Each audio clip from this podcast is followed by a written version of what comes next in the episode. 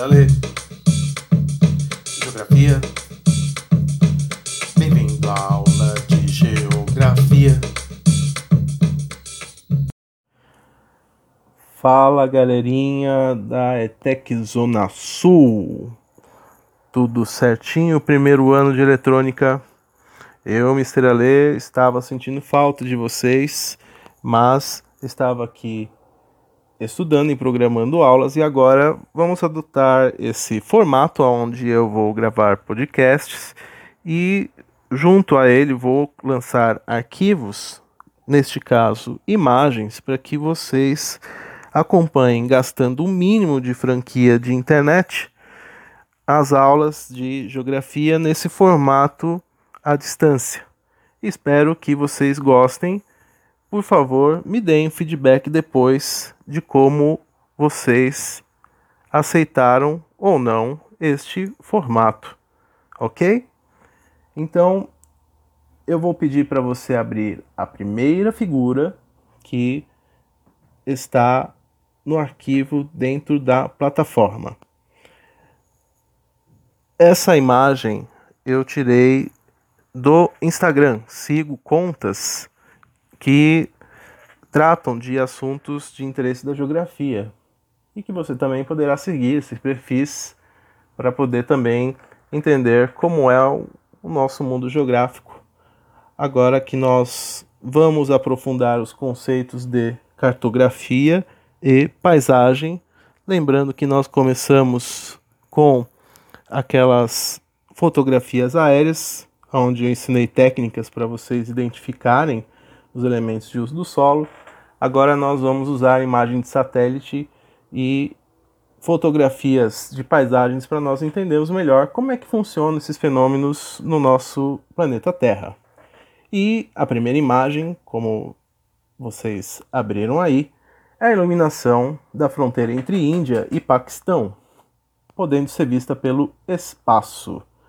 Essa imagem, por ser tirada do céu noturno, ela foi tratada e também foi adicionado as informações dos nomes das cidades dos dois países para que o leitor ou usuário possa entender melhor o contexto do porquê eles fizeram essa imagem. E depois um bônus, o que é esse arco verde que lembra um escudo entre a atmosfera da Terra e o espaço, ok?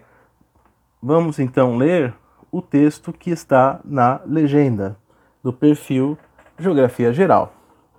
Iluminação da fronteira entre Índia e Paquistão pode ser vista do espaço.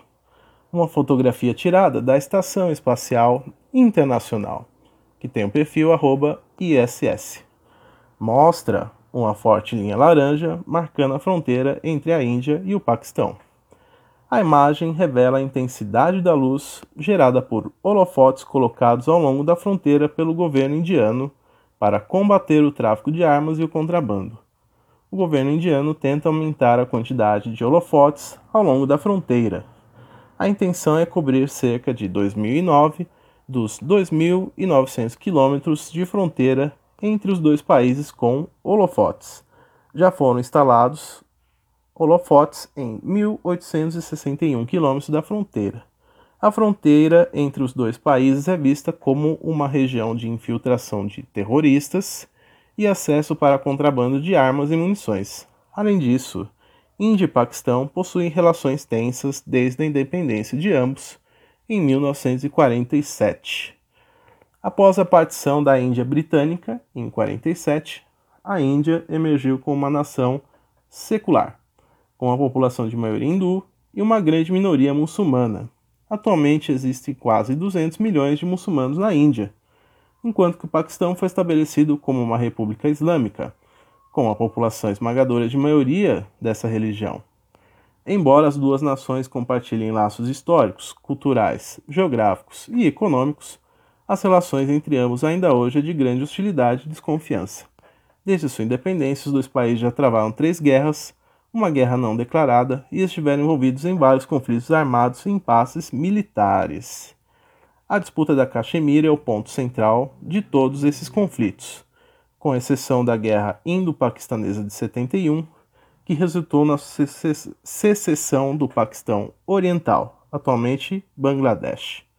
A fronteira na cidade de Wagah é o único caminho de passagem entre a Índia e o Paquistão e fica na famosa Grand Trunk Road, conectando Lahore, no Paquistão, com Amistar, na Índia.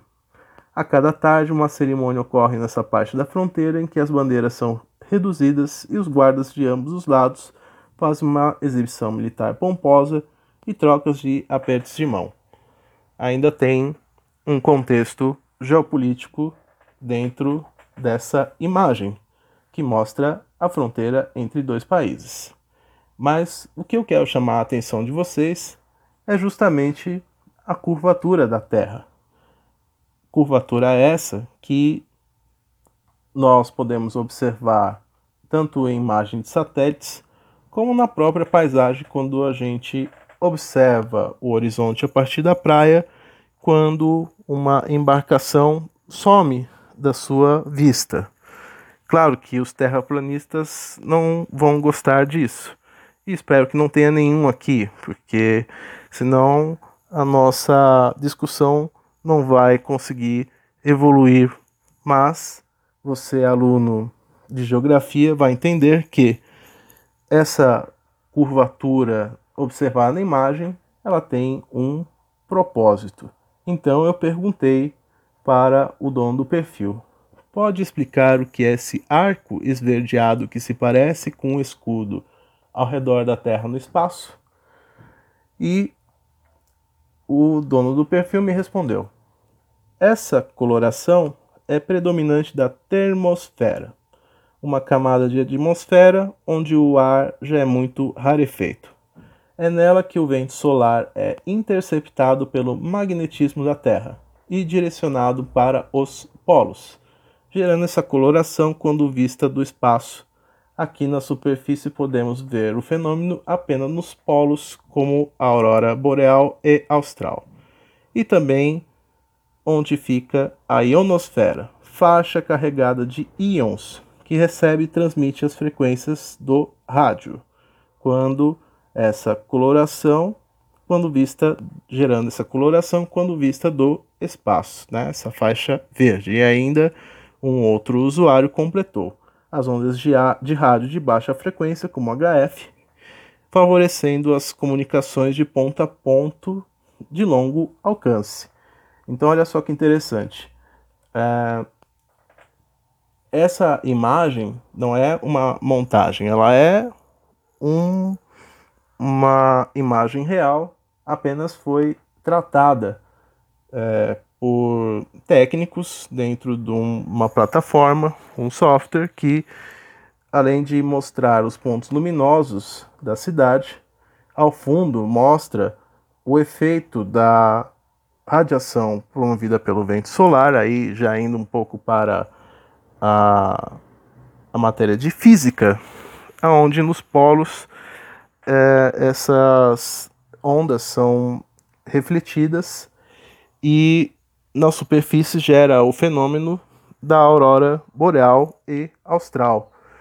Para que você possa se aprofundar a respeito, vou recomendar que você procure na internet a nova temporada do seriado Cosmos, Mundos Possíveis, aonde num dos episódios é explicado de forma mais aprofundada como é que esse fenômeno ocorre no planeta Terra, beleza?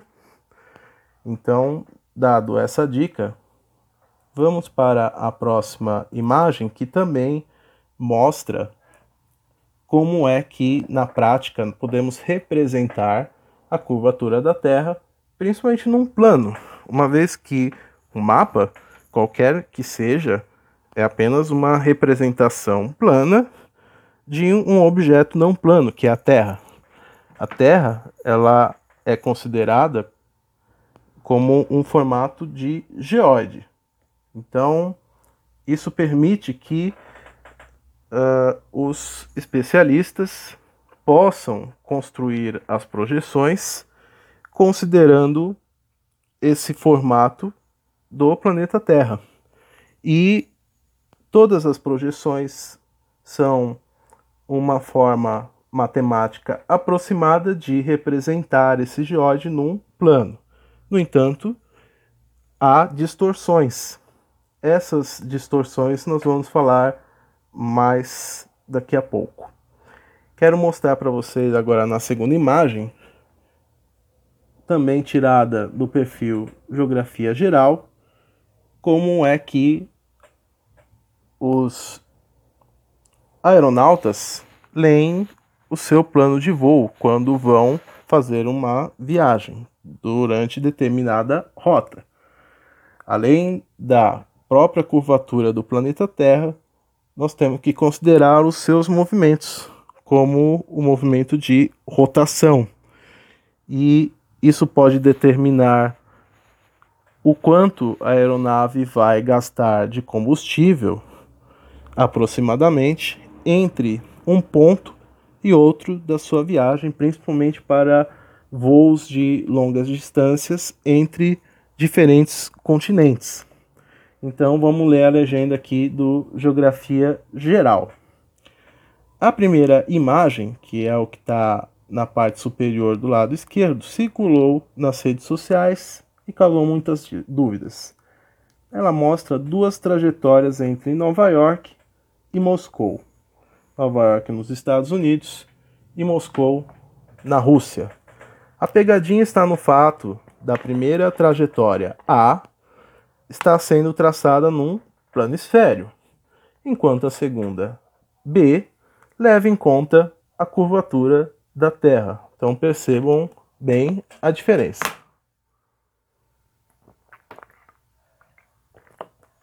Dito isso, vocês vão ver que quando se faz um plano de voo, considerando a curvatura da Terra, o traçado ideal não é o traçado retilíneo, e sim o traçado curvo.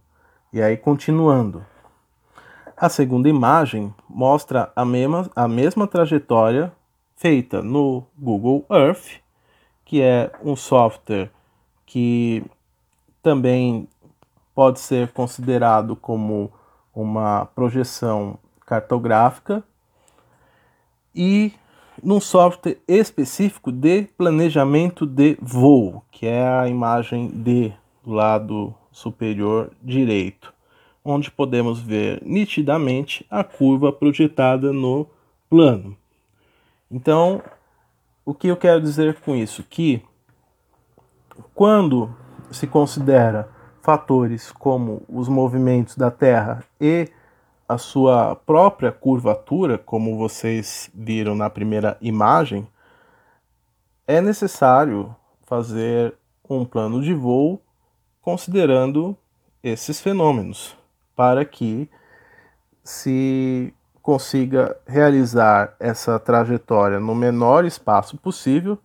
Aí dá para você voltar aqui na imagem do lado esquerdo, que se aparentemente o traçado retilíneo ele aparentemente, né, quando a gente coloca numa projeção, ele é mais curto mas na prática ele é mais longo, uma vez que isso é, denotaria uma grande dificuldade em conseguir cumprir com uma rota, gastando mais combustível, gerando mais custos e fazendo com que a passagem para o cliente fique mais cara. Então, na trajetória curva se economiza, vamos falar assim, cerca de 1.410 quilômetros entre os dois pontos, porque, como eu disse, a Terra, por ser curva, o plano de voo tem que ser considerado como algo que leva a curvatura da Terra, além do próprio movimento de rotação, como fatores determinantes no cálculo dessa trajetória. Algo que, num plano, fica um pouco mais difícil de se compreender, mas que, na prática, quando se uh, efetua um serviço como um voo, isso pode ser determinante tanto no consumo e nos gastos do avião, quanto no tempo de viagem.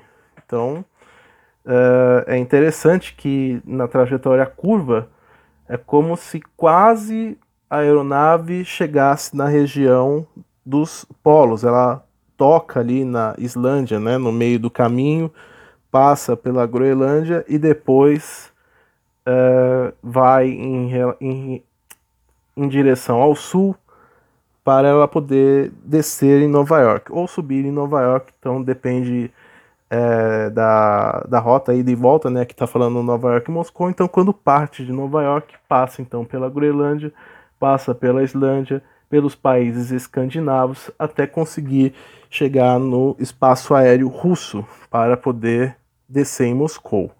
Então é uma viagem longa que dura aí cerca de 12 horas de voo, mas que, levando em consideração a curvatura da Terra, o trajeto fica menor e se leva menos tempo gastando menos combustível para poder fazer essa rota. Então, lembrando que nesse caso também, se partir de Nova York para Moscou, a Terra ela gira no sentido leste-oeste ela vai, o voo vai no sentido contrário, né? Então, é, novamente considerando a curvatura da Terra, caso é, você faça um plano de voo correto, o tempo ele também diminui, porque na prática você está indo é, em direção contrária ao que é determinado pelos fusos horários. E aí Uh, é interessante que quando se chega no destino, hoje os nossos aparelhos celulares, smartphones, eles se ajustam automaticamente.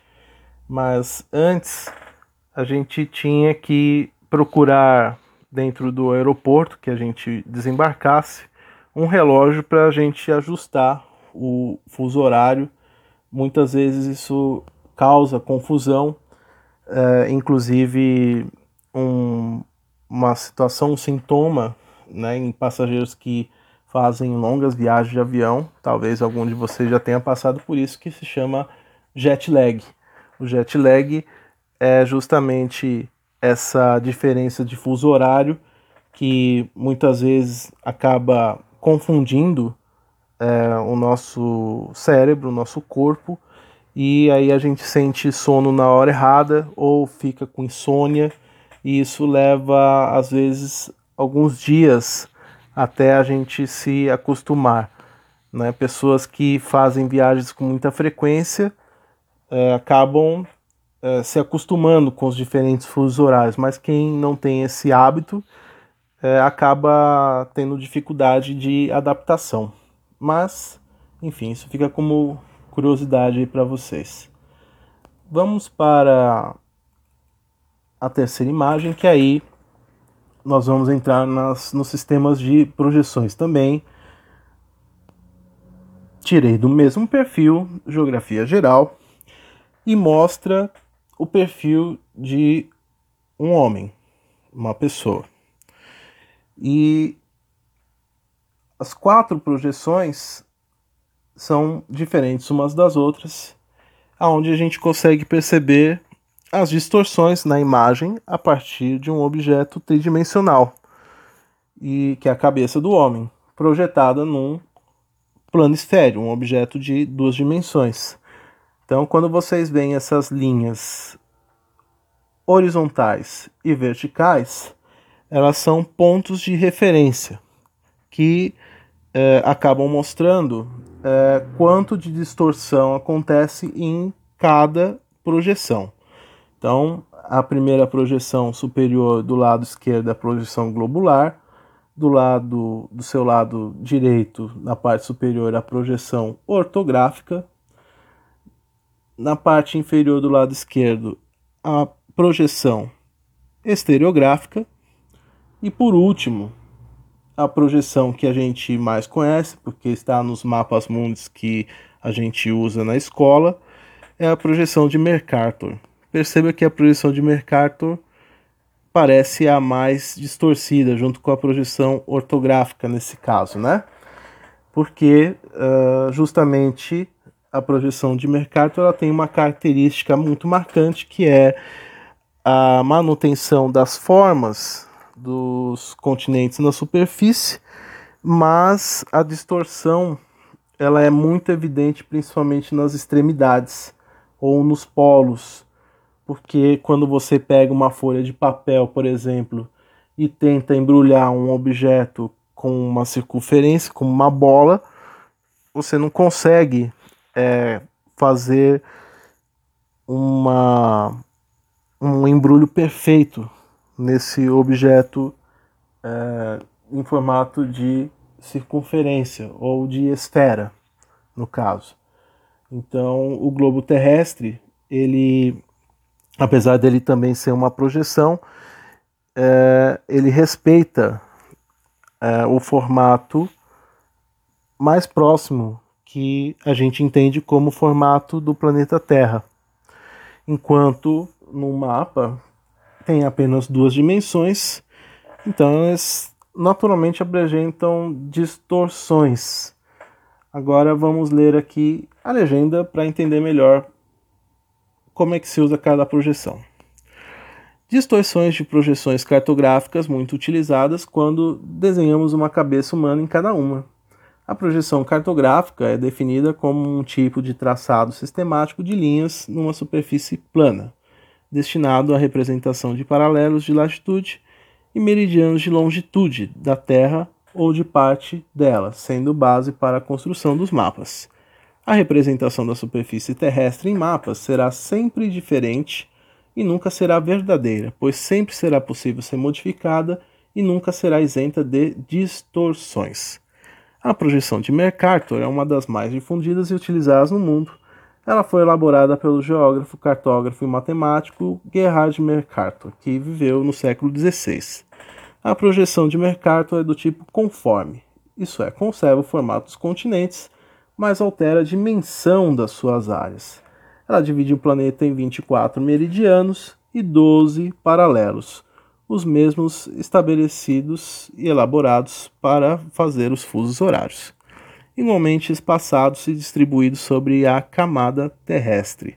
Uma crítica que essa projeção recebe é o fato dela possuir um caráter eurocêntrico. Então, galera, na sequência, Vou mostrar aqui para vocês. Próxima imagem, que é da atividade. Vamos responder o exemplo juntos. E aí depois a gente pode, na sequência, colocar mais exemplos para vocês. Este é um exercício do Enem. E aí vamos ler o enunciado para entender o que se pede. Existem diferentes formas de representação plana da superfície da Terra, que é o planisfério. Os planisférios de Mercator e de Peters são atualmente os mais utilizados, apesar de usarem projeções respectivamente conforme e equivalente.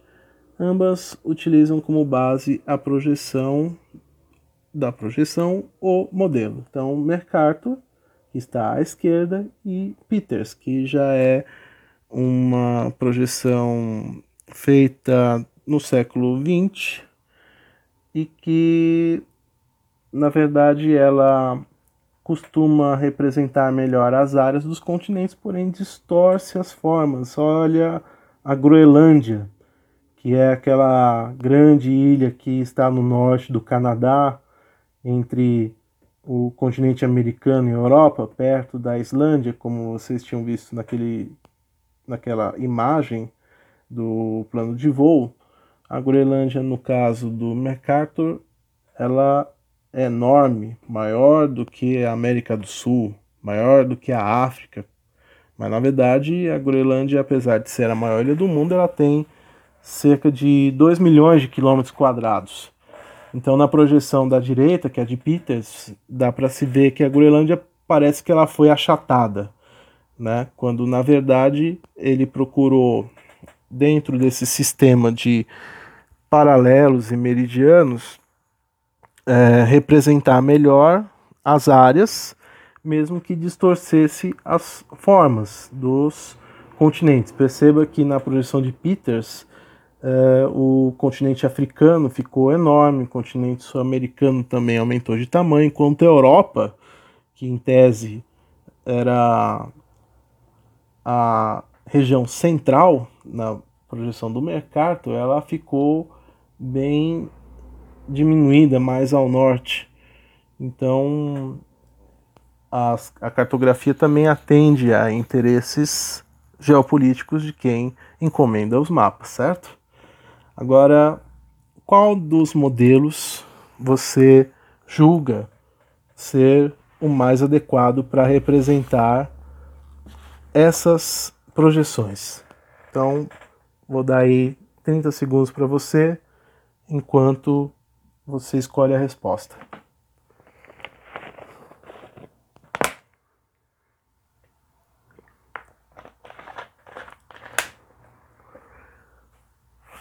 Já escolheu?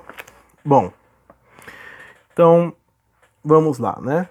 O modelo de projeção cilíndrica é a projeção cartográfica em que o esferoide, ou seja, superfície quádrica em três dimensões, é projetado sobre um cilindro secante ou tangente. Então, a única resposta que consegue é, melhor se adequar a essas figuras é a projeção C de casa. Observe bem que o plano ele consegue uh, de forma cilíndrica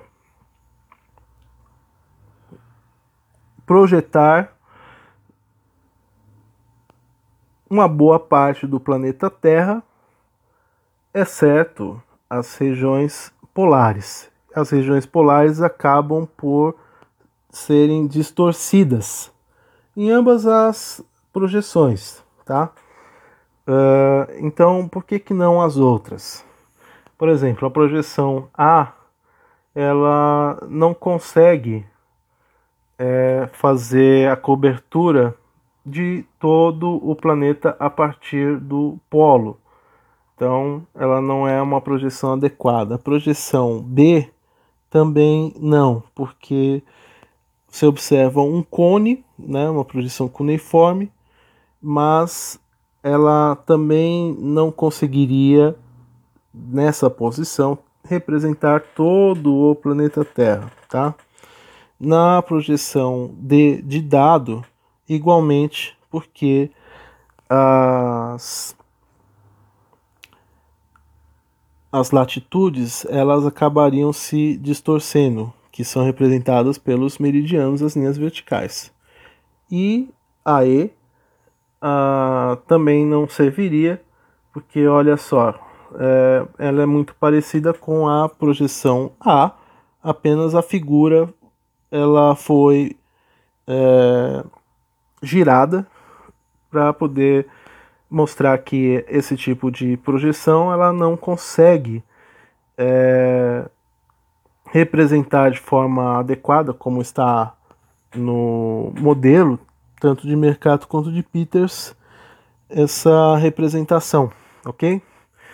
Enfim, então nós vamos falar mais sobre projeções e na próximo, no próximo podcast eu vou falar um pouco sobre uh, representações da paisagem para a gente dar sequência, ok? Qualquer dúvida que você tiver, escreva para o meu e-mail misterale.gel@gmail.com.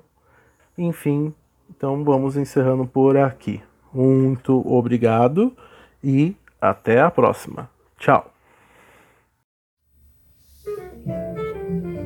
Este foi mais um podcast do Mister Alê. Me siga através das redes sociais. No YouTube, canal do Mister Alê. Twitter e Facebook, Mister Alê. Instagram, Mister Alê Oficial. Para me mandar uma mensagem, escreva para o e-mail misterale.gel@gmail.com. Geografia com Mister Alê, sempre uma boa aula para você.